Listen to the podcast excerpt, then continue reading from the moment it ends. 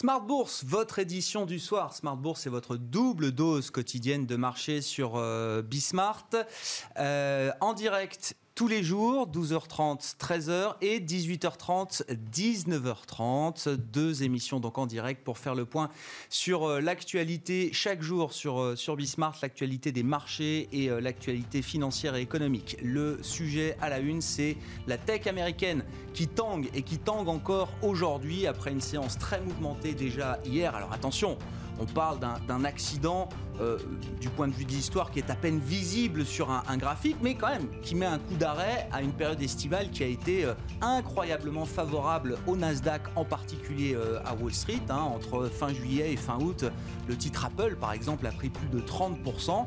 On entre aujourd'hui peut-être dans une phase de, de, correction, de prise de profit. On verra ce qu'en pensent nos invités de Planète Marché dans un instant, qui seront avec nous en plateau pendant 45 minutes. Et puis l'autre actualité forte, c'est l'emploi américain, la photographie du marché du travail américain pour le mois d'août qui montre que la job machine américaine a réussi à recréer jusqu'à 1,4 million d'emplois. C'est un chiffre à peu près en ligne avec les attentes. Le taux de chômage lui est un peu plus surprenant puisqu'il repasse largement sous les 10% à 8,4% au mois d'août aux États-Unis contre un peu plus de 10% le mois précédent. Les infos complètes dans un instant résumées par Nicolas Pagnès depuis la salle de marché de Bourse Direct. Et puis en fin d'émission, comme chaque vendredi soir pour le dernier quart d'heure de Smart Bourse, c'est notre rendez-vous leçon de trading avec Romain Dobril, l'un des techniciens de la cellule Info d'experts de Bourse Direct. Et on parlera, au-delà des, des mouvements de marché sur les indices, on parlera cette semaine avec lui de l'euro-dollar, qui aura été aussi un market mover important cette semaine.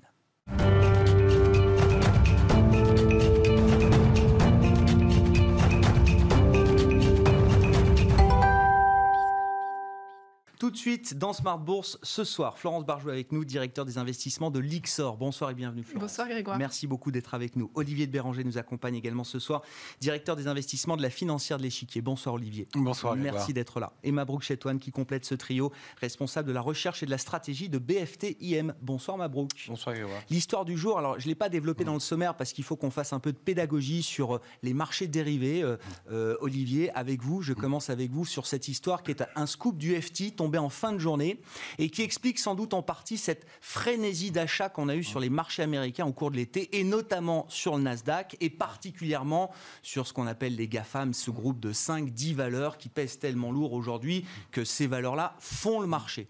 SoftBank, le conglomérat japonais qu'on connaît bien, euh, investisseur dans la, tech mondiale au sens large, actionnaire historique de, des plus grands noms de la tech mondiale, euh, s'est lancé dans un, trading un peu euh, forcené sur le marché américain à travers les marchés dérivés et les marchés d'options. Exactement. En fait, on, observait depuis, euh, on va dire depuis le mois de juin, un volume de, de call, un volume d'options d'achat qui était plutôt inhabituel. Normalement, les investisseurs, quand ils vont sur les marchés dérivés et qu'ils vont sur les marchés optionnels, ils ont plutôt tendance, à acheter des options de vente, des puts, c'est-à-dire pour protéger leur, portefeuille. D'habitude, on a un ratio à peu près de 1 à 3, c'est-à-dire qu'il y a trois fois plus d'options de, de, protection par rapport aux, aux, options qui bénéficient de la hausse du marché. Et là, en fait, fin août, on est arrivé à un ratio qui était de 1 pour 1, c'est-à-dire qu'il y avait autant de gens qui jouaient la poursuite de la hausse sur des, sur des actions individuelles et spécialement sur les GAFAM, que des gens qui protégeaient leur, leur portefeuille. Et alors, un raccourci un peu rapide avait été de dire c'est probablement les particuliers américains, les, les, grands spillers du moment, qui sont en train d'acheter des calls sur, sur ces GAFAM. Et en fait, ce que, vous disiez à l'instant, c'est que le FT vient de sortir cet après-midi une, une nouvelle dans laquelle on apprend que c'est SoftBank qui, en fait, a acheté des milliards de dollars d'options d'achat sur ces GAFAM. Alors, à qui vous achetez des options d'achat?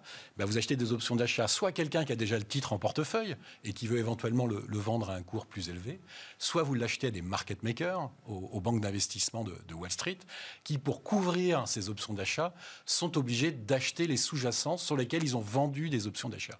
Techniquement, ça s'appelle le gamma et on, on achète son delta un peu de grec, ça, ça fait pas mal de, de, temps en temps. Et donc, plus le marché monte, plus vous avez ces vendeurs d'options d'achat, donc les banques américaines, qui sont obligés d'acheter les sous-jacents et qui, d'après le FT, Pousse le marché, quoi. aurait poussé le marché à la hausse de manière assez euh, rapide. Et c'est vrai que la, la hausse du, du mois d'août, enfin de juillet-août, a été assez étonnante sur les, sur les valeurs tech. Et donc, on apprend aujourd'hui que SoftBank, après avoir eu des déboires il y a à peu près un an sur WeWork, après euh, avoir eu une convertible sur euh, Wirecard qui a fait faillite de manière un peu bizarre, se serait lancé dans, euh, dans, ces, dans une série d'achats de, calls sur ces GAFAM qui auraient provoqué la, hausse du marché. De, manière monumentale. Pour ceux qui n'ont pas lu l'article du FT et qui ne le liront peut-être pas, les, vétérans de Wall Street disent de, de mémoire d'homme, on n'avait jamais vu des positions aussi importantes sur un groupe de valeurs aussi spécifique. Bah effectivement, dans, l'article, ils citent des, market makers qui disent ne jamais avoir vu de, de tel volume dans toute leur carrière. Donc probablement qu'on parle de milliards, de dizaines de, milliards. Mais je, je recontinue sur, mon grec. L'inconvénient du gamma, c'est que ce qui est vrai à la hausse, c'est aussi vrai à la baisse. C'est-à-dire que quand ça commence à baisser, vous êtes obligé de vendre et de vendre de plus en plus rapidement au fur et à mesure que, que les cours diminuent. Donc en fait, on a une situation dans laquelle comme d'habitude, on ne sait pas trop ce qui est vrai, pas vrai, quels sont les prix d'achat concernés, quel est le volume que, SoftBank a, a, acheté. Mais c'est sûr que c'est un facteur d'incertitude qui vient euh, un peu clôturer une semaine qui n'a pas été facile sur, le, sur les technos. Ah non, non, très très volatile, effectivement. Enfin, je veux dire, c'est, euh, oui, c'est un événement quand même de, marché, on peut le dire, euh, Florence. Alors, ça restera peut-être une, une, petite histoire, mais quand même, hmm. ce scoop du FT, il explique quand même pas mal de choses qu'on avait du mal à comprendre ou à expliquer rationnellement peut-être au cours de l'été. Hein. Oui, effectivement, bien sûr, il y, a la, il y a la hausse du Nasdaq en tant que tel, parce qu'effectivement, on comprend bien l'histoire fondamentale derrière les valeurs technologiques, on en a énormément parler sur le changement des modèles de croissance, la bague du Covid, le fait que ce sont des entreprises qui ont des bilans très sains avec beaucoup de cash. Donc il y a des arguments évidemment fondamentaux à la hausse euh, de la tech et des valeurs de croissance. Mais là, on était quand même sur une tendance d'appréciation qui était très rapide. Donc effectivement, ça interpellait. Ce qui interpellait aussi, euh, si on prend un peu de recul et si on a une analyse de marché un peu plus globale, là on a parlé des Grecs, on peut parler aussi de la volatilité. Mm. Euh, ce qui était étonnant euh, cet été, c'est que le VIX, l'indicateur de la peur qui représente aussi le prix auquel on achète euh, des options, en fait, le VIX, donc la volatilité, euh, n'a pas tellement baissé alors que le marché, lui, montait. énormément. Et donc ça, ça fait partie des incohérences de marché qui étaient un peu étonnantes parce que normalement, quand le marché action monte, l'indicateur de la peur, qui est souvent représenté par la volatilité, lui, il est censé baisser. Et là, on avait cette espèce de, déconnexion entre la volatilité implicite et la hausse des marchés actions qui, euh, voilà, qui nous interpellait un peu. J'ai vu qu'en début de semaine, alors désolé, c'est des sujets un peu techniques, mais mm. c'est quand même important euh, pour ceux qui nous regardent. Euh, en début de semaine, sur les derniers records les plus hauts historiques du marché américain, jamais le VIX n'avait été aussi élevé quand le marché mm. américain battait des plus hauts historiques. Hein. tout à fait. Ça. Donc il y, a ce point-là. Et après, il y, a, enfin, y, a, y a plusieurs éléments là, sur cette histoire de, de SoftBank qui, sont quand même, qui, qui nous interpellent aussi.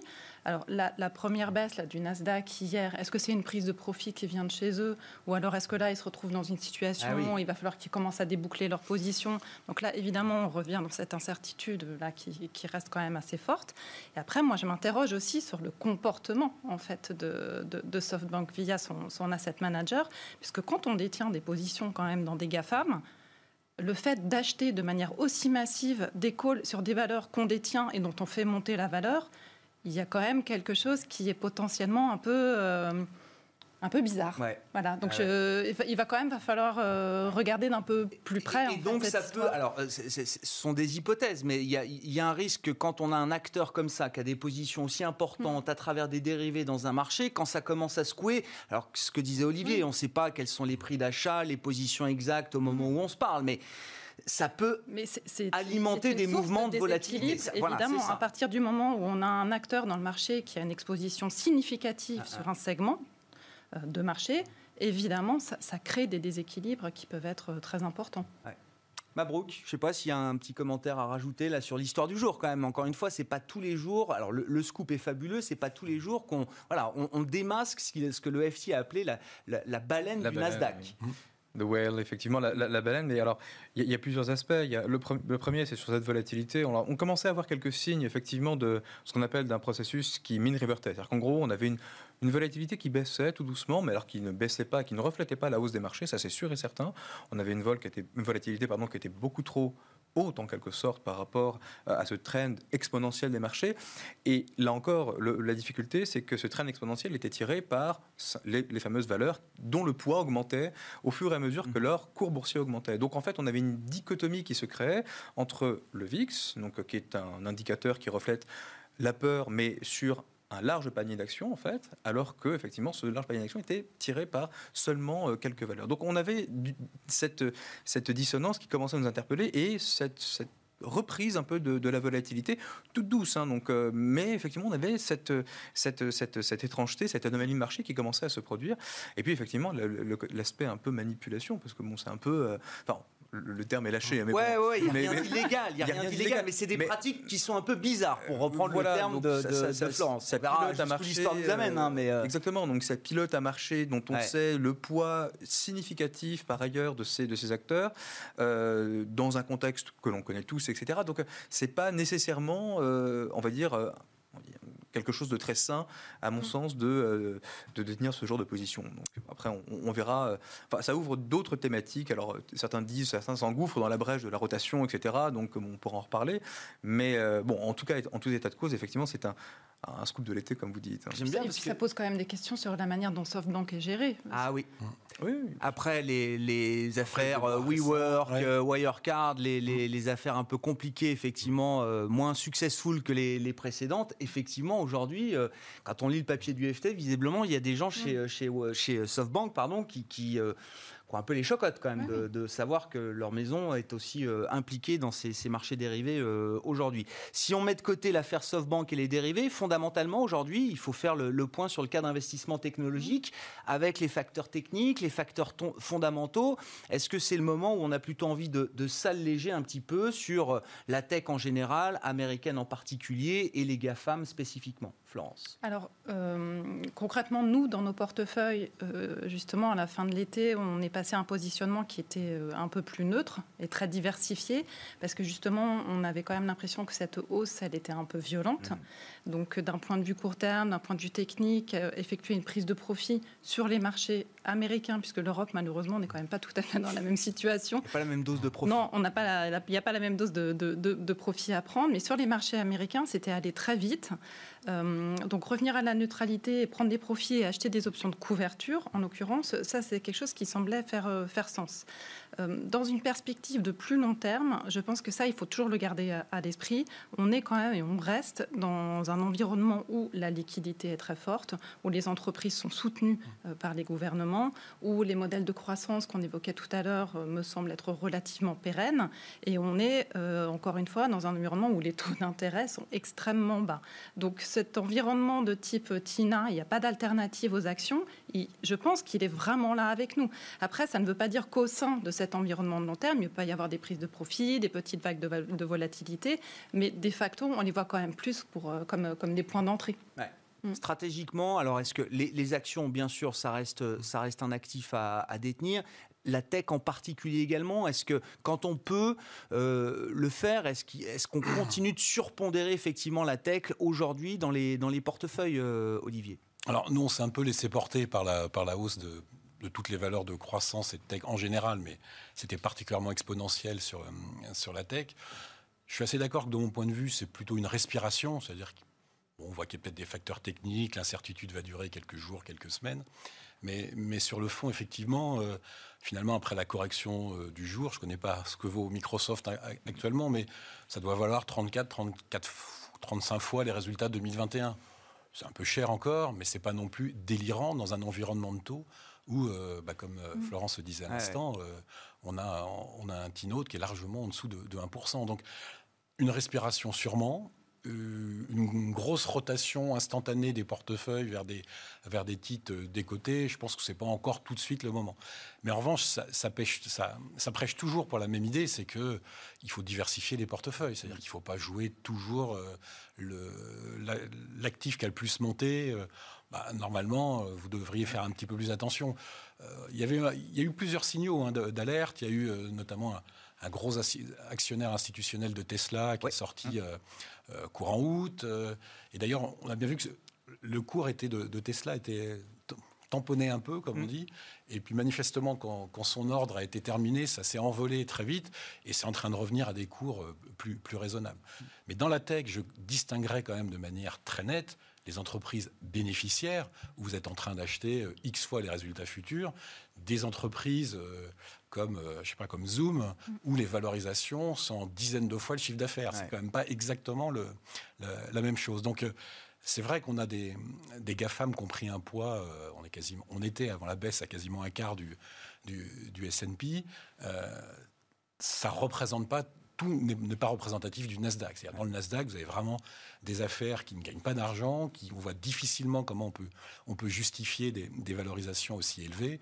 Et là, il faut clairement s'en tenir, à, s'en tenir à l'écart. Et, et les GAFAM, enfin, je veux dire, c'est, c'est, c'est un cas de marché qui, qui reste euh, favorable. C'est-à-dire que où, où est-ce qu'on peut imaginer, je ne sais pas, dans des scénarios alternatifs aujourd'hui, des, des, investisseurs qui tendraient à se dégager un peu plus fondamentalement peut-être de ce, de, de ce groupe de valeurs? Ou est-ce qu'aujourd'hui, c'est pas le sujet et que le la route est encore. Euh, je pense qu'aujourd'hui, c'est pas vraiment le sujet. C'est-à-dire, on va avoir autant de gens qui avaient raté le rallye qui vont, qui vont profiter ouais. d'un petit moins 10, moins 15 sur, euh, sur, sur les GAFAM pour revenir, que de gens qui vont prendre des profits parce que. Euh, bah, comme, euh, comme l'investisseur institutionnel dont on parlait tout à l'heure, ils ont tellement gagné qu'ils bon, ils sont, ils sont pas à 5 ou 10 près. C'est des poids tellement importants après dans les portefeuilles qu'il faut écréter un peu en permanence. Quoi. Exactement. Et de toute façon, la, pour rebondir sur euh, There is no alternative, mm. que faire du cash que vous dégagez de, de, de telle valeur hein Je pense qu'on aura l'occasion d'en parler euh, lors de ce débat, mais il euh, n'y a pas beaucoup d'autres endroits où, où se cacher pour le moment.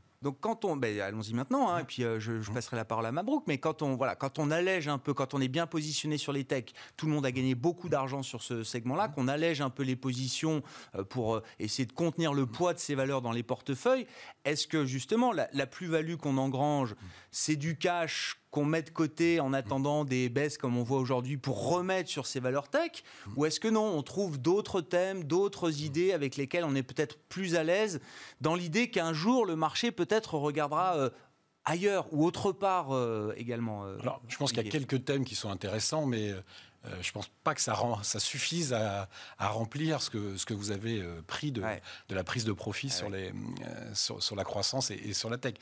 Euh, c'est pas dans l'aérien, c'est pas dans l'hôtellerie-restauration, l'événementiel ou autre, que dans les trois mois ou les six mois qui viennent, vous allez, vous allez faire des bourbons.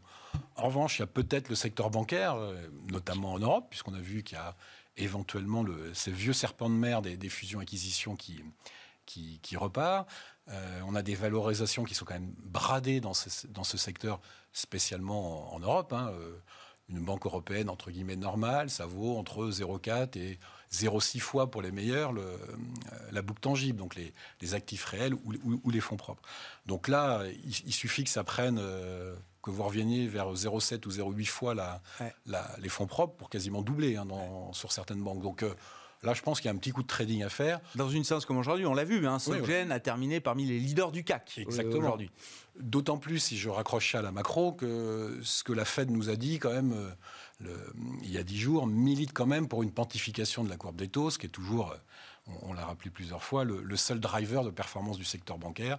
C'est en gros quand vous avez une, une, courbe pentue et que vous pouvez faire de la transformation, en gros emprunter beaucoup moins cher ouais. que, ce que, vous, que ce que vous prêtez. Donc il y a peut-être un petit un, un, coup de trading à faire d'ici la fin de l'année sur le sur le secteur bancaire. Après, c'est l'état de l'économie qui nous dira si euh, c'est un investissement de long terme.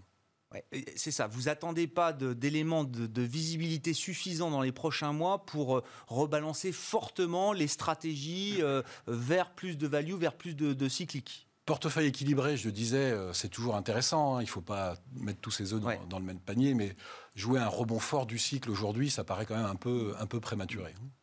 Mabrouk, est-ce qu'il y a des événements, je ne sais pas, euh, qu'on peut imaginer qui pourraient mettre à mal fondamentalement la, la, tech, la croissance et en premier lieu les, les GAFAM, les grandes valeurs technologiques euh, américaines? Et puis, euh, comment on se diversifie? C'est-à-dire, euh, oui, tout le monde a de la croissance de la tech euh, aujourd'hui, on ne peut pas en avoir 25, 30, 50% dans les portefeuilles, euh, enfin quand on est professionnel en non. tout cas. Donc comment on fait? Alors c'est vrai qu'il y a une tendance de fond hein, sur, euh, sur les valeurs technologiques et puis le, le, le Covid n'a fait qu'accélérer finalement cette tendance de fond qui était déjà finalement inscrite euh, dans, les, euh, dans les cours. Donc, Mais c'est un point intéressant. Le Covid n'est peut-être pas éternel ou peut-être qu'on trouve à un moment quelque je... chose qui permet de, de, rassurer la population sur, sur le ou la Covid. Oui, bien sûr. Alors c'est le paradoxe, c'est que si jamais demain, par exemple, on venait à mettre au point un vaccin, par exemple, la question qu'on serait en droit de se poser, c'est si finalement la situation se normalise et que sur le plan sanitaire, tout, le, tout, tout rentre finalement dans l'ordre, est-ce que les, valeurs effectivement technologiques qui ont bénéficié de cette situation inédite vont pouvoir continuer à croître sur les mêmes, sur les mêmes traînes qu'on a observées au cours de ces derniers mois? Ça paraît difficile et donc c'est pour ça qu'on commence à se dire, au fond, il est pas non plus raisonnable, entre guillemets, de conserver autant de concentration euh, dans, dans un portefeuille euh, action sur les valeurs technologiques. Il faut peut-être se préparer finalement à l'après-Covid. Et l'après-Covid, ce serait peut-être les valeurs finalement plus traditionnelles. On a parlé des banques, effectivement. effectivement, les banques ont été littéralement massacrées. Mais il y a d'autres valeurs. Enfin, aujourd'hui, le marché... avec les défauts d'entreprise, euh, les créances douteuses qui risquent de s'accumuler, les, les, les banques à la valeur à laquelle elle se paye aujourd'hui, ça reste euh, une option qui, peut être euh, malgré tout intéressante. À condition, effectivement, que bon, là, on a un autre phénomène qui est en train de s'opérer, c'est la concentration finalement. Donc, euh, ça ne concerne pas que le secteur bancaire. On l'a vu hier avec Veolia et puis, et puis Suez, par exemple. Donc, du coup, on a aujourd'hui toute une thématique de M&A qui va également revenir sur le devant de la scène. Et c'est classique aussi, typiquement après chaque crise. On a des acteurs qui s'en sortent mieux, d'autres qui s'en sortent un peu moins bien. Et in fine, on va avoir une logique de concentration. Et là, la formation finalement de, nouveaux, euh, de nouvelles entités qui vont être beaucoup plus solides a priori et qui seront capables de, générer de nouveau des, profits et donc d'assurer, leur pérennité boursière. Donc quelque part, finalement, cette crise du Covid va chambouler les cartes de manière certaine. Elle a chamboulé avec les, valeurs technologiques, mais il y a aussi cette logique de concentration dont on est, je pense, au début, hein, et qui va se, poursuivre à mesure finalement que la situation économique finalement restera un peu moribonde. Ça, c'est clair qu'on ne verra pas de rebond, la reprise en V, tout le monde l'a oublié. Ça, c'est terminé. Euh, on va avoir aujourd'hui, plus, plus la situation économique sera, on va dire, difficile au cours des prochains mois, morose exactement, et plus cette concentration d'entreprises, le regroupement finalement entre, entre, entre plusieurs entités risque effectivement de porter le marché par ailleurs. C'est un catalyseur auquel on, peut, euh, on peut croire, euh, Florence, parce que...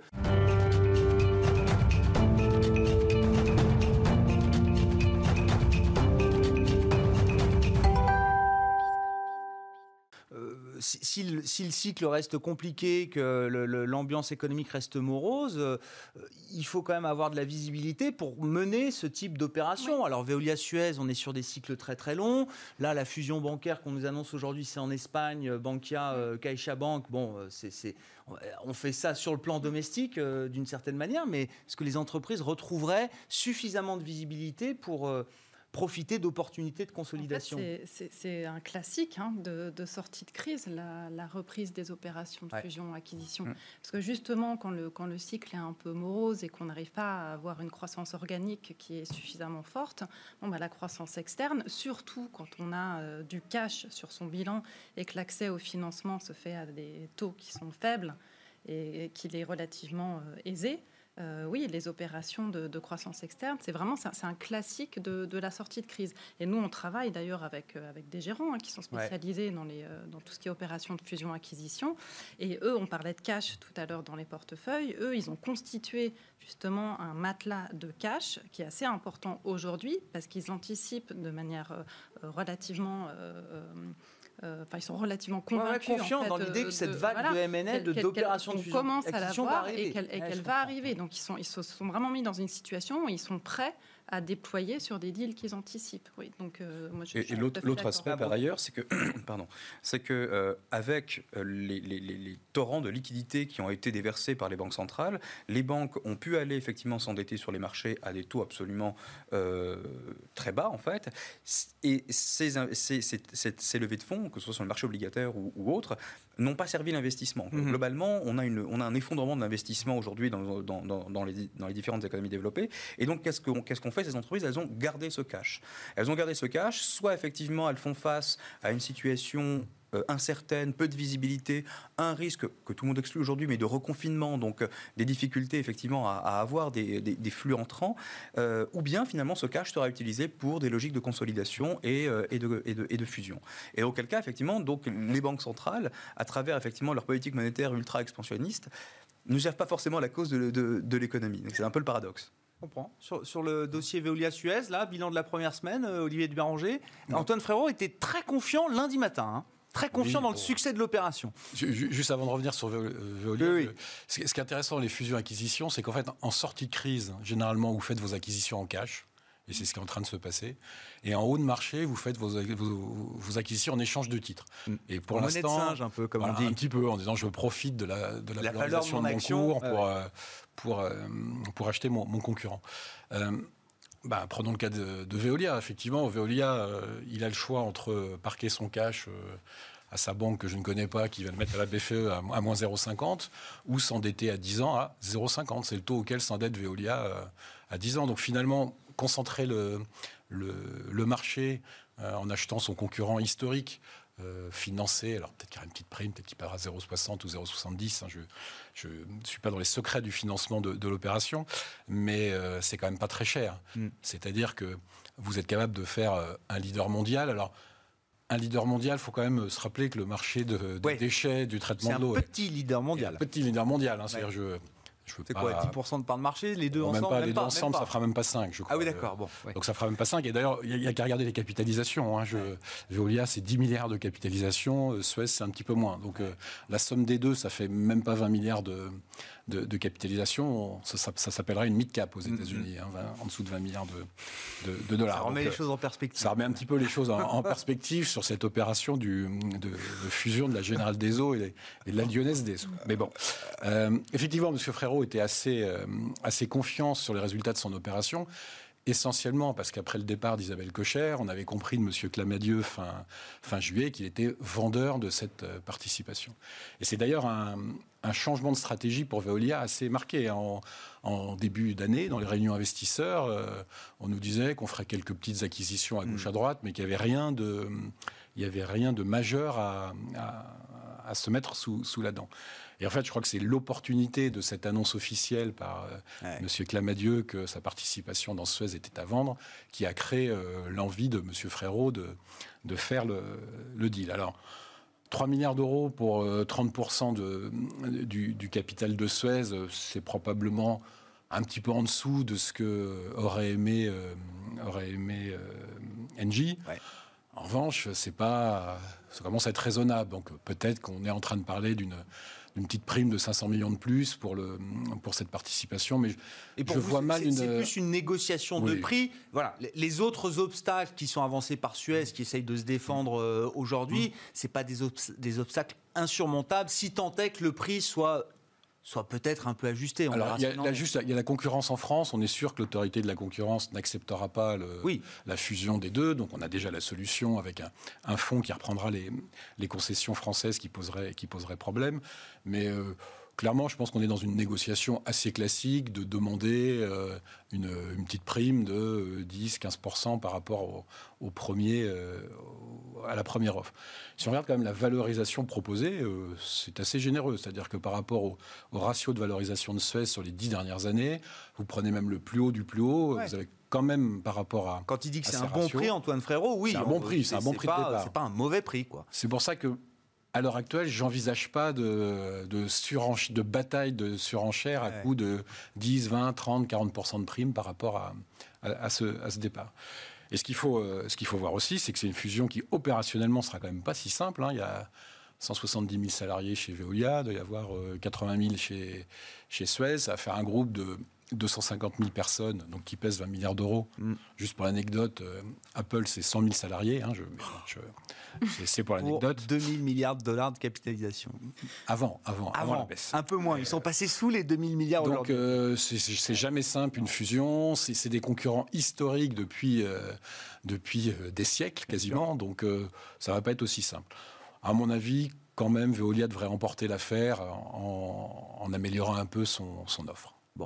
À suivre, effectivement, ça va être le feuilleton du mois de septembre. Il y a une deadline quand même qui est fixée au 30 septembre. On verra comment les, les postures évoluent euh, d'ici là. Mais on a eu déjà une semaine, euh, un, bon feuilleton tout au long de la semaine sur ce dossier euh, Veolia-Suez. L'autre événement du jour, chiffre du jour, c'est le taux de chômage américain qui retombe à moins de 10%, assez nettement d'ailleurs, Florence, 8,4%. Alors ce rapport mensuel sur l'emploi aux États-Unis est toujours regardé de très très près. voilà, derrière le chiffre global du chômage qui est revenu à moins de 10% de manière assez rapide hein, quand même. oui c'est nettement mieux qu'attendu. La Fed, la Fed attendait 30% de mm. chômage en mars, on se retrouve à moins de 10 euh, aujourd'hui. c'est vraiment très rapide. Euh, c'est des chiffres qui sont, enfin, qui veulent dire quelque chose. Oui, évidemment, mais dans le contexte actuel, avec les perturbations peut-être sur le marché du travail, ce qu'il faut lire ce rapport avec un peu de, un peu de distance, un peu de recul. alors, il y, a les perturbations, euh, notamment, qui sont liées euh, à la qualité des données en fait, qu'on nous affiche, notamment sur tout ce qui est inscription au chômage euh, hebdomadaire, où euh, vous en avez certainement déjà parlé, mais il y a des problèmes de correction en fait, de, l'impact de variations saisonnières. donc là, les chiffres sont un peu moins lisibles, mais en tout cas là, pour les chiffres du rapport emploi, je pense qu'on peut les prendre tels qu'ils sont sortis. Et les deux choses qui sont intéressantes, la première, c'est qu'effectivement, le taux de chômage est repassé très nettement en dessous de 10%. C'est beaucoup mieux que ce que le marché attendait. Et ce mouvement s'est fait alors que le taux de participation, lui, continue à remonter. Donc là, c'est vraiment quelque chose. Il reste, il reste plus bas, évidemment, qu'avant la crise, mais le taux de participation continue de, de remonter. donc la baisse du taux de, chômage est concomitante avec la hausse du taux de participation. Donc ça, c'est bien. Ensuite, sur le. Il y a vraiment plus d'emplois. Il y a plus d'emplois. Et quand on regarde, euh, c'est vraiment euh, les Américains, je dois dire, ils sont, enfin, l'économie américaine est fascinante dans sa flexibilité. Euh, en pleine crise, en mois de mars, l'économie américaine détruit 20 millions d'emplois. Donc ça, c'est vraiment massif. Et aujourd'hui, on en a déjà récupéré la moitié. Donc si on cumule les, les, nombres d'emplois qui ont été créés depuis le point bas de mars, on est quasiment à 10 millions. Donc on a retracé la, moitié euh, de la, baisse, la moitié des destructions ah d'emplois sur le marché du travail. La question est de savoir est-ce qu'on est qu'on peut imaginer récupérer les 10 millions euh, restants? Et sur les 10 millions restants, est-ce qu'il y en a qui ne sont pas perdus définitivement? Et quelle est la part de ces C'est vraiment toute la question, parce que là, on était dans cette phase de marché où, où tout le monde parlait à un moment de ce scénario en V, qui probablement, effectivement, ne se profile pas euh, tant que ça, mais on était dans cette phase de rattrapage où on avait un élastique qui avait été euh, tendu très fortement, et là, on, l'a relâché un peu avec l'ouverture des économies. Donc c'est normal qu'on ait un momentum qui soit relativement fort sur les 4-5 mois qui suivent la réouverture de l'économie américaine suite à, sa mise à l'arrêt.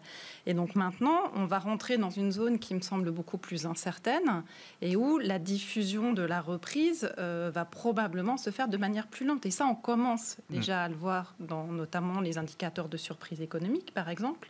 On a euh, deux enquêtes sur le moral des ménages américains, mais il y en a une quand même qui n'était pas très bonne. On a toute euh, cette interrogation sur euh, les faillites éventuelles d'entreprises, puisque là, pour l'instant, les faillites, enfin, pardon, les entreprises ont été maintenues à flot parce qu'il y a eu des programmes de soutien public et des prêts garantis, que ce soit aux États-Unis ou que ce soit en Europe. Mais voilà, là, on va, quand même, on va quand même commencer à rentrer dans une phase qui me semble moins un peu plus, un peu plus difficile et un peu moins lisible, où effectivement, il va falloir se poser des questions sur l'impact un peu plus pérenne de la crise. Et ça, c'est vrai aux États-Unis. Ah oui. Mais c'est vrai évidemment aussi en Europe. Et ça pose la question, pour prolonger la discussion avec vous, euh, Mabrouk, qu'est-ce que voilà, ce chiffre de, du chômage aux États-Unis qui retombe sous les, sous les 10%, qu'est-ce que ça implique dans la fonction de réaction des, alors des pouvoirs publics, politiques et de politique euh, monétaire. Est-ce que c'est un bon chiffre qui donne, euh, qui soulage un peu tout le monde, ou est-ce que non, ça n'enlève rien au fait qu'il va falloir continuer de remettre au pot sur le plan budgétaire et peut-être aussi sur le plan monétaire avec la Fed. Alors, euh, je, rejoins effectivement tout ce qui a été dit. On a fait la partie la plus facile. Effectivement, l'élastique était très tendu. Maintenant, ça repart et donc on a des très bons chiffres. Alors, sur le taux de chômage, je regarderai également un autre, une autre, un autre indicateur qui est le U6. Hein, donc, c'est-à-dire qu'en gros, euh, tous ceux qui sont également en emploi, mais de manière effectivement assez précaire. Donc, l'emploi précaire aux États-Unis, c'est quand même un point assez important. Le sous-emploi, ceux qui, sont, qui estiment qu'ils ne sont pas assez, qui ne travaillent pas assez. Du, euh, voilà, c'est ça. Et donc, du coup, ce U6, bah, on s'aperçoit qu'il a baissé, c'est vrai, mais il y a toujours effectivement un grand nombre d'Américains qui sont dans cette situation de sous-emploi. Donc, le moteur principal de la croissance, on le connaît, c'est la consommation. La consommation est drivée par l'emploi, donc les salaires. Le problème de l'emploi, c'est que c'est une variable un peu qui est retardée du cycle. Qu'en gros, c'est la dernière variable à réagir, au même titre que l'inflation, par exemple. On en a beaucoup parlé ces derniers temps. Mais quand on regarde les enquêtes justement qui ont été publiés, les derniers, les derniers chiffres en fait des, ISM, euh, notamment du côté des services, qui représentent une grosse partie de l'économie américaine, pas loin de 75%, on se rend compte finalement qu'on on observe déjà justement cette, euh, cette reprise qui bute finalement sur aujourd'hui un déficit de visibilité. Et donc là, on rentre dans cette zone d'incertitude. Alors du coup, effectivement, les décideurs politiques, euh, côté budgétaire, de toute façon, je pense qu'ils sont condamnés de toutes les manières à continuer finalement d'alimenter la machine, hein, pour mmh. pas non plus qu'elle s'effondre. Notamment en phase d'élection notamment en phase électorale. Alors ça, c'est effectivement c'est mm. déterminant. Hein, les plans d'infrastructure, etc. Je pense qu'on n'a jamais autant finalement de points d'intersection de, de, entre les démocrates et les républicains euh, sur, euh, sur un programme politique. Hein. Je pense que là où ils se, se sont pas tout à fait d'accord, c'est effectivement qu'est-ce qu'on fait de la fiscalité. Mais ça, c'est un autre débat. Euh, mais donc d'une part, effectivement, donc plan de relance non pas, enfin, plan de relance, plan de soutien, parce que... Toujours alors, on est ah, toujours dans le soutien. Pour moi, on est toujours dans le soutien. La, relance, effectivement, une fois qu'on aura fait la purge de tout ce qui aura, entre guillemets, survécu et tout ce qui sera pas tout à fait zombie et tout ce qui doit disparaître, on pourra entamer effectivement un plan de relance. Donc, mais là, on est toujours dans le colmatage budgétaire, en quelque sorte. Et la politique monétaire a été très claire. Hein. donc, c'est-à-dire qu'en gros, aujourd'hui, bon, bah, le pilotage de l'inflation, alors... Euh, quand on, lit le, commentaire de Powell, euh, globalement, c'est ce que fait la BCE. C'est-à-dire qu'en gros, ils sont en train de, ils ont tout simplement emprunté ce que Draghi a répété inlassablement pendant plusieurs années. On ne cible pas 2%, on cible une moyenne d'inflation. Donc c'est exactement ce, dans cette ligne-là, finalement, que la Fed se met et en disant, bah, on abandonne finalement la target d'inflation en quelque sorte, hein, enfin cette, ce ciblage explicite, pour se focaliser sur l'emploi. Évidemment, ça apporte un de, de, une confiance finalement dans, la Fed, dans sa conduite de politique monétaire. Mais si jamais effectivement les chiffres de l'emploi ne venaient pas à s'améliorer aussi vite, et c'est à mon sens, ce qui risque de se passer, c'est que la dérivée seconde risque de ralentir de manière assez significative. En termes de création d'emplois, déjà, on l'a beaucoup vu. Hein, sur les deux, trois derniers mois, on était à 4-5 millions de retraits en juin, 4 euh, millions, 1 million 7 en juillet et 1 million 4 Et ça va se tasser. Et en fait, le rythme de, de, décompression, en quelque sorte, va être déterminant pour finalement la conduite de la politique monétaire. Donc on attend Christine Lagarde la semaine prochaine alors déjà, les spéculations vont bon train, euh, on va réabonder de nouveau euh, le PEPP, on va peut-être encore abaisser le taux des TLTRO qui sont déjà à moins 1%. Si vous comprenez rien, c'est pas mm. grave, c'est toutes les mesures de soutien. non mais c'est pas grave, on n'a pas le temps de s'étendre là-dessus, mais voilà, de mesures de soutien aux banques ou directement sur les marchés de Voilà, donc, et, donc on est déjà reparti finalement dans une nouvelle vague, enfin une spéculation sur une nouvelle vague de soutien monétaire. C'est trop tôt, à mon sens. Euh... C'est pas pour la semaine prochaine. Ah non, c'est pas possible. Donc en gros, ils ont abondé déjà le fameux plan pandémique justement qu'ils avaient mis en place au mois de juin. Donc ils ont déjà rajouté une couche de 650 milliards. Ils vont pas remettre une couche maintenant. Enfin, qu'en gros, ce serait se priver d'outils de politique monétaire. Et ça, vu l'incertitude, c'est extrêmement dangereux à mon sens pour une banque centrale d'agir de la sorte. Et pourtant, Philippe Lane nous a dit euh, cette semaine, chef économiste de la BCE, que l'euro-dollar, oui, ça mm. compte. Il parlait mardi soir, je crois, quand l'euro-dollar euh, franchissait 1,20 au plus haut depuis deux ans, après un mouvement d'appréciation d'environ 10% sur les derniers mois. Je parle de l'euro contre dollar, euh, Olivier. J'en ai fait la phrase de la semaine. Euro-dollar, it does matter. Mm. Euh, à une semaine, moins d'une semaine de la réunion de la Banque Centrale euh, Européenne. Pourquoi est-ce que ça compte là? Bah, Ça compte, c'est toujours pareil. C'est la vitesse du mouvement qui est embêtante. C'est pas tant le, niveau en absolu. Hein. 1,20, euh, l'euro est toujours sous-évalué à 1,20 contre dollar, quelle que soit la méthodologie que vous preniez pour, pour, pour, le, pour le faire. Mais la rapidité à laquelle, en gros, on a fait indice 1,20, effraie un peu le, euh, la Banque centrale, parce qu'elle se dit, euh, tout ce que je m'escrime à faire pour relancer la, la machine économique d'une zone qui est quand même euh, globalement exportatrice, va se faire liquider par un euro-dollar qui, qui, qui, est défavorable aux, fabricants de, de, la zone euro. Qu'est-ce qu'elle peut faire? Hmm. Pour l'instant, pas grand-chose. Hein. Je, je, suis assez d'accord que là, enfin, je ne vois pas quelle mesure extraordinaire elle pourrait elle pourrait euh, trouver pour euh, essayer de, d'arrêter le, déclin du dollar, puisque plus, que, plus de, la, force de l'euro, c'est plus euh, une faiblesse du dollar à laquelle on, assiste. Et moi, ça me rend plutôt un peu interrogateur sur la vitesse à laquelle tout, tout ça va. Parce que rappelez-vous, qu'au mois de mars, il n'y avait plus de, de financement en dollars, il n'y avait plus de funding en dollars comme en 2011. On avait l'impression gelé. Hein. Le marché monétaire en dollars était gelé.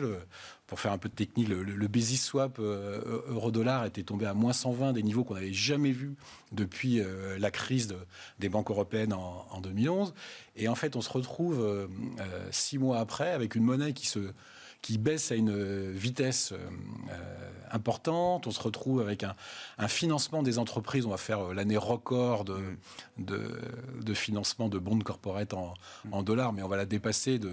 J'ai plus les chiffres en tête, mais c'est 100, 200, 300, 400 milliards de plus que, que, la plus grosse année avant. Donc euh, la vitesse à laquelle tout, tout, ça va, je pense, rend le métier de banquier central ah de, de plus en plus difficile. Et d'ailleurs, si on regarde la, la, fonction de réaction des, des banques centrales, moi je trouve qu'elle est de, de plus en plus en fonction des marchés, plus qu'en fonction du, du reste. Je, me rappelle des débats il y a encore un an ou deux pour savoir si Jay Powell, euh, euh, il n'y avait pas Donald Trump qui lui, qui lui forçait la main. J'ai plutôt l'impression que c'est le S&P 500 et le Nasdaq qui lui, qui lui forcent la main. Et de même, euh, d'avoir capitulé sur l'idée de contrôler l'inflation. Alors évidemment, aujourd'hui, ça paraît une chimère. Il n'y a pas d'inflation. Oui, mais dans, dans- théoriquement, là, il nous dit euh, si un jour même l'inflation revenait, je, je ferais plus rien, quoi. C'est fini. qu'elle revienne vraiment très Oui. longtemps Ah et à ouais. des niveaux très très, fort. élevés. Ouais. C'est ça. Et Ouais. quand on regarde les chiffres d'inflation de la zone euro qui ont été publiés cette semaine, Ah bah Euh, c'est très même mauvais. de la On On tombe dans le hein. négatif au mois d'août, ça ouais, faisait longtemps. Et, si je reprends la Fed, on, on l'a dit, hein, mais le- l'indicateur préféré de la Fed, c'est le PCE. PCE, il vaut 1,60 en Mm. moyenne sur 1 an, 3 ans, 5 ans, 7 ans, 10 ans. Ça bouge pas. Donc pour avoir 2% de moyenne, il faudrait que vous soyez à 2,40 à partir de maintenant Mm. sur 1 an, 3 ans, 5 ans, 7 ans, 10 ans. Mm. C'est pas possible. Donc euh, soit vous dites que les taux vont jamais remonter. euh, c'est pour ça que je dis que le métier de ban- banquier central aujourd'hui, c'est un costume qui est pas facile à, Mm. à endosser. Euro-dollar, it does matter. Oui, alors moi, ça Avec m'inspire, euh, ça m'inspire plusieurs remarques. Effectivement, là, dans ce qui a été dit, déjà, les taux ne vont pas remonter. Ça, je pense que c'est important, notamment pour comprendre le, la performance du marché action. Je vous donne un exemple pour vous et pour vos auditeurs.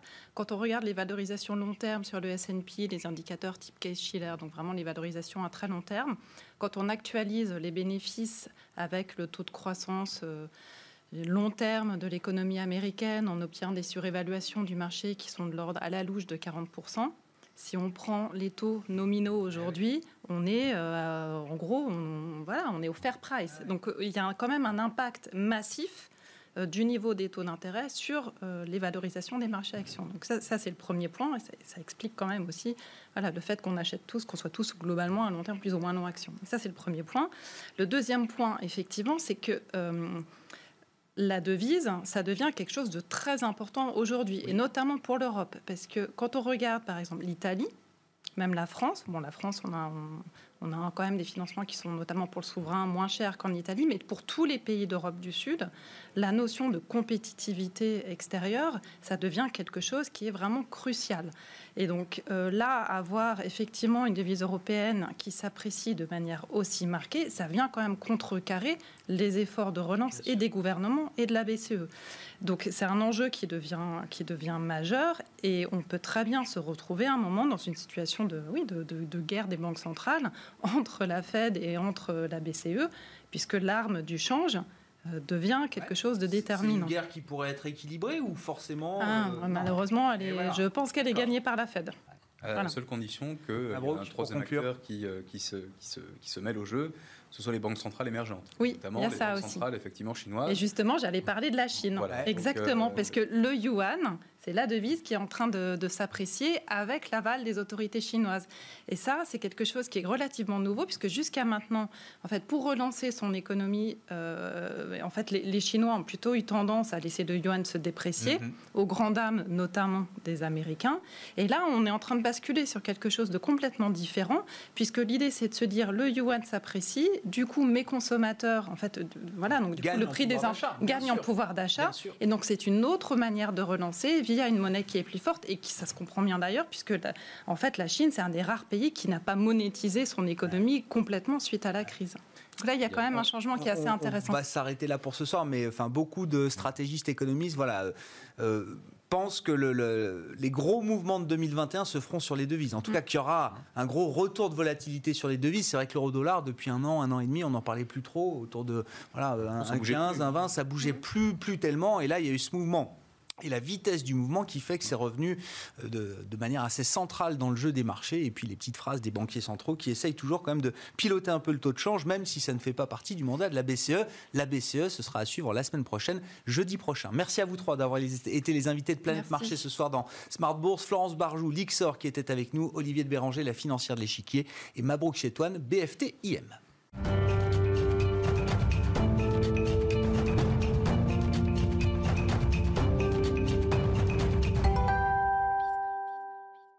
Dernier quart d'heure de Smart Bourse et comme chaque vendredi soir, la leçon de trading avec Bourse Direct. Et Romain Daubry qui est avec nous en plateau, technicien de marché membre de la cellule Info d'experts de Bourse Direct. Bonsoir euh, Romain. Bonjour Grégoire. Ravi de vous retrouver. hein. Le lundi, c'est le plan de trading. On vous retrouve donc euh, euh, chaque, chaque début de semaine. Et le vendredi pour le débrief. Et un élément pédagogique, on parlera de l'euro-dollar avec vous dans un instant, mais quand même, il faut qu'on débriefe la semaine sur, euh, les marchés. La séance est encore en cours à, Wall Street. On a clôturé euh, en Europe avec un CAC qui quand même s'est fait un peu rattraper euh, par la déroute de la tech américaine depuis quoi?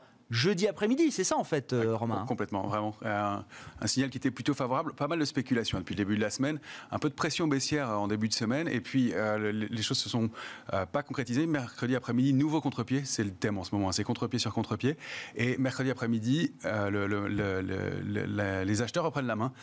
contre-pied pour les vendeurs qui se rachètent. On déclenche un mouvement haussier et qui, qu'on qui, pressentait. Et jeudi matin, effectivement, on accélère à la hausse et on déborde un niveau de, important qui était une, une oblique sous laquelle on évoluait. Le marché et les cotations, on en avait parlé, évoluaient au sein d'un trading range. Ce trading range s'est resserré euh, au début de la semaine dernière pour former, valider une figure en triangle et avec un potentiel aussi intéressant. Et on déborde donc jeudi matin ces niveaux de 5055 points sur le futur CAC 40. On accélère et, euh, et, on se dit que c'est plutôt un bon signal. Euh, les on bancaires. A vu plus de 5100, hein, c'est ça 5130 points ouais, sur le CAC. On se dit, eh, c'est reparti, on va faire les 5002 de, de, du mois de juin et puis peut-être au-delà. Et peut-être au-delà, ça a déclenché un potentiel aussi intéressant. Euh, alors, c'est toujours des signaux qu'il faut confirmer en clôture. On l'avait dit, beaucoup de faux signaux sur les sorties de trading range. Ça en est un de plus, surtout en ce moment. Euh, et avec un peu de volume, un peu de soutien du côté des valeurs automobiles, euh, du côté des bancaires. donc, et puis du côté des, du luxe, des valeurs du luxe aussi. On y reviendra puisque ça a eu une incidence cette semaine avec l'évolution de l'euro-dollar. Donc, un signal plutôt pas, pas mal. Et effectivement, le Nasdaq qui décroche enfin, si je puis dire, parce que ça faisait quand même 11 séances d'affilée qui progressaient non-stop et, et qui décroche et qui entraîne dans son sillage tout, les restes, enfin, tout le reste du, marché et les marchés européens qui euh, finalement terminent dans le rouge, invalident ce signal haussier. Et donc on doit, on doit reconstruire. Et même scénario ce matin. Nouveau donc on revient pile dans notre range, quoi. C'est ça, euh, sur le CAC 40 là. Quasiment autour de la médiane. Retour euh, à la case départ, quoi. Exactement. Alors pas complètement. Il y a des éléments qui ah. sont nouveaux. Euh, je suis peut-être un, petit biais optimiste dans ce marché, mais euh, il me semble qu'il y a des éléments nouveaux. C'est que déjà, il n'y a pas eu de pression baissière dans le contre-pied d'hier. C'est-à-dire qu'on mesure avec la position ouverte sur le contrat à terme sur l'indice CAC 40 le nombre de contrats ouverts. Ce n'est pas, pas, un nombre fermé comme le nombre d'actions. Euh, ça évolue en fonction de l'offre et de la demande et de la pression qu'il y a et de la nécessité d'ouvrir des contrats. Là, dans ce mouvement qui est au final un mouvement de baisse, et dans ce contre-pied, il y a 3000 contrats clôturés. C'est pas beaucoup, mais ça veut dire qu'acheteurs et vendeurs se sont neutralisés et ça veut dire que ce ne sont pas les vendeurs qui ont pris la main et qui ont obligé à créer de nouveaux contrats et à mettre de la pression, mais euh, bien euh, une neutralité un peu entre les deux, voire des contrats qui se clôturent. Donc c'était plutôt pas mal. Et on le constate ce matin, on repart un peu à la hausse, on essaye de se réattaquer à la borne de ce fameux range, 1055 points autour, et une fois encore, nouveau contre-pied, on repart à la baisse avec Wall Street qui nous entraîne. Mais ça se stabilise là en fin de séance, le, contrat à terme sur le futur CAC 40 continue à côté à cette heure-ci, et il est repassé ce soir au-dessus de notre médiane, 4973 points. On la suit depuis 15 euh, jours et elle fonctionne extrêmement bien tantôt selon qu'on soit au-dessus ou en dessous, euh, le marché se comporte euh, de façon plus euh, dynamique, plus haussier ou plus baissier. Et le fait nouveau, c'est que eh malgré une baisse de 10% du Nasdaq, ce soir à la clôture, on a quand même des titres comme Renault ou Peugeot qui ont pris 7%, à peu près 6 ou 7% en deux séances. L'automobile, c'est un secteur dont on parlait déjà il y, a 15 jours avec vous, je crois, Romain. Oui, et même en début de semaine, un signal haussier déclenché lundi matin, invalidé une fois encore. Mais là, constater que dans un marché qui baisse globalement et qui baisse fort aux États-Unis, puisque 10% de baisse par rapport au point haut sur le Nasdaq, et que ces valeurs-là sont payées, terminent en hausse et en nette hausse en clôture vendredi soir, avec un peu de volume. On n'est toujours pas dans des volumes extra astronomiques. On traite 3 milliards 5 à Paris, c'est pas gigantesque, mais ça s'étoffe un petit peu. Et vous y voyez plutôt un, signal. Euh, vous voulez y voir un signal positif Probablement, probablement, parce que pas de pression baissière du côté de la, position ouverte. D'un autre côté, cette, euh, cette, euh, ces, actifs, ces, ces, ces secteurs-là qui sont un peu payés, un peu recherchés. Donc il y a manifestement une rotation qui se produit et pas vraiment de panique, même si c'est un mouvement décevant, même s'il faut reconstruire et même si voilà, on n'arrive pas. Alors, ce qu'on constate, et là où on en est, c'est plutôt dans un biais de neutralité pour l'instant, mais avec une volonté d'aller chercher des relais. Euh, et on est toujours euh, dans une zone neutre. Le, mouvement haussier est donc invalidé, mais il y a des replis qui sont systématiquement payés, et on le constate. Avant, c'était 4750, puis 4850. Là, ça se joue un petit peu en dessous de 4950 points, mais à chaque fois, on retrouve de l'intérêt sur ces niveaux-là. En revanche, on n'arrive pas à s'installer au-dessus de 5000. Échec à chaque fois. On ne veut pas les payer au-dessus. Donc, il y, a de la volonté, mais il faudra des drivers, des catalyseurs.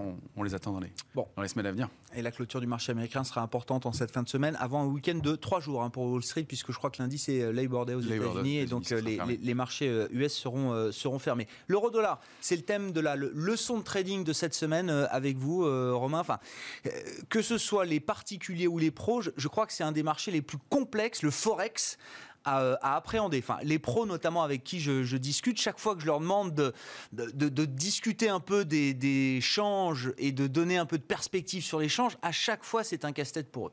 ça, me rassure parce que c'est un casse-tête aussi pour moi, je vous le confirme. C'est un, actif qui est vraiment très particulier. Déjà, il, s'évalue toujours par rapport à un autre. C'est-à-dire qu'on n'évalue pas l'euro tout seul. C'est une force relative, c'est ce qu'on appelle une force relative. On le divise par un autre actif. Donc l'euro contre le dollar, euh, la livre contre le yen. Et euh, c'est comme ça qu'on peut estimer sa, sa force. Alors, ce qui en fait la particularité, c'est qu'il évolue pas uniquement. Euh, c'est déjà le plus gros actif traité dans le monde.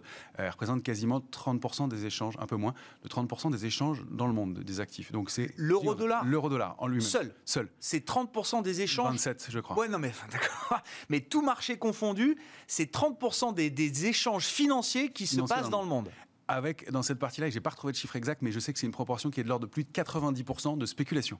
Ouais. Donc il y, a, euh, il y a aussi encore des, éléments enfin, intéressants de ce côté-là. Donc c'est un actif qui est très compliqué à suivre. Et le reste, on va dire, juste, ce sont des entreprises quand même qui utilisent ces marchés de change pour se couvrir, pour mettre en place des couvertures pour euh, leurs importations, leurs exportations. voilà, ça sert aussi à ça, le marché des changes. Hein. C'est ça à l'origine. À l'origine, voilà, c'est ça. C'est ça à l'origine, sauf que enfin, la, structure de, ces, de, de, ce produit et le fait de pouvoir le, négocier fait qu'il y a un très fort effet de levier qui intéresse les spéculateurs qui peuvent, avec une moindre somme, intervenir sur des, des portions énorme de, marché. Le contrat de base, c'est un million de dollars pour traiter l'euro-dollar.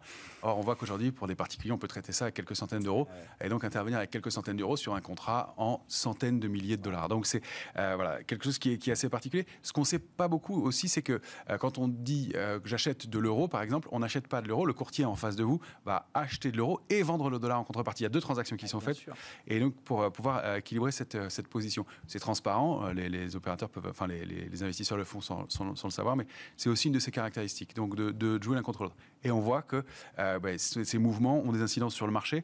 on l'a constaté cette semaine encore euh, avec la, fameuse phrase euh, de, Philippe Lane. Oui.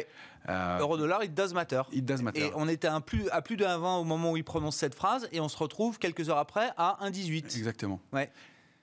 C'est quoi enfin, La corrélation, vous dites, avec le marché, c'est-à-dire que c'est un actif qui a une, une influence forcément sur les marchés actions, euh, quand on parle de l'euro-dollar, on regarde les actions européennes, on peut regarder les actions américaines. Quand l'euro-dollar bouge dans des variations ou des mouvements qui sont significatifs, ça a forcément des impacts sur les marchés actions. Alors, Forcément, oui et non. Il y a des corrélations qui sont visibles par moment et il y en a qui le, et pas d'autres non. Donc c'est ça qui le rend aussi très casse-tête, très difficile à analyser. C'est que si on regarde l'évolution de, euh, on peut comparer graphiquement euh, l'évolution d'un actif par rapport à un autre, donc de l'euro-dollar par rapport à l'indice CAC 40, et on constate que de mi-juin jusqu'à fin juillet, ils avaient une évolution à peu près parallèle, à peu près similaire. L'indice montait, progressait doucement, et l'euro progressait doucement aussi.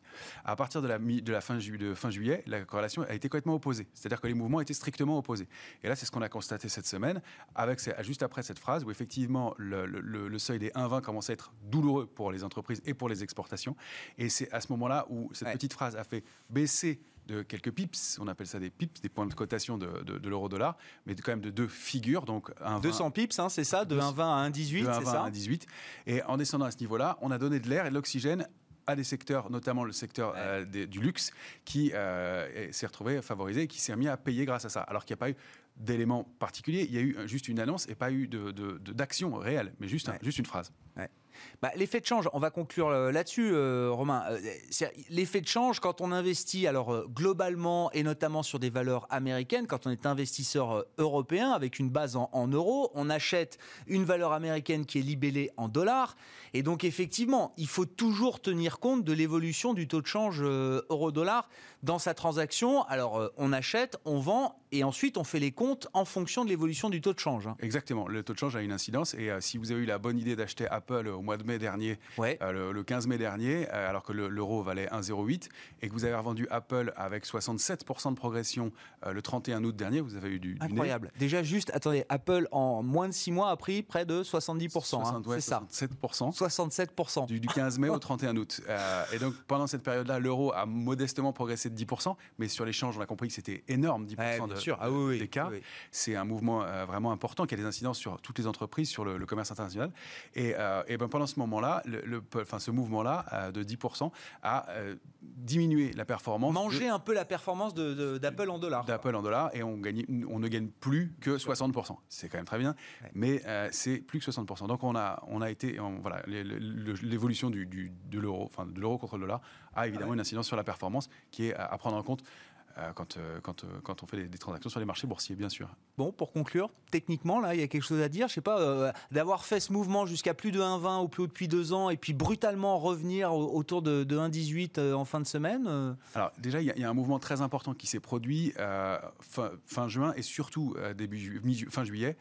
C'est le, franchissement de 1,16 soit 1,16 606 et le, le franchissement d'une oblique baissière de très long terme qui était en place depuis 2008. Donc on avait tenté quatre fois depuis 2008 de passer au-dessus. Au -dessus, et en juillet, on a réussi enfin à s'installer au-dessus, et ça depuis maintenant euh, plus de 4 semaines, 5 semaines. Donc c'est un mouvement fort qui se met en place, il y a un mouvement haussier de long terme qui se met en place sur l'euro-dollar. Là, à court terme, le sens de, l'histoire et le sens des, cotations et le fait que la position nette spéculative continue à augmenter dans des proportions importantes était plutôt un signal directionnel haussier pour aller chercher une résistance au-delà, aux alentours de 1,22, 28. Sauf qu'on voit que l'incidence eh de cette phrase cette semaine a invalidé le mouvement, et eh donc peut-être qu'on pourrait avoir un petit retracement avant d'aller chercher cette, cible-là. Ouais, effectivement, il y, a il y, a plein de facteurs dans le marché des devises, et il y a les banques centrales qui, de temps en temps, avec des petites phrases, essayent de piloter un peu le, taux de change. On verra ce qui euh, ressort de la réunion de la Banque centrale européenne la semaine prochaine. Ce sera un des grands marqueurs de la, semaine prochaine. Mais on en reparlera dès lundi avec vous, j'imagine, dans le plan de trading. Euh, Romain, on vous retrouve le lundi et le vendredi dans Smart Bourse. Romain Daubry, technicien de marché et membre de la cellule info d'experts de Bourse Direct. Voilà pour Smart Bourse ce soir. Très bon début de soirée, très bon week-end évidemment. Nous on se retrouve lundi dès 12h30 en direct sur Bismart.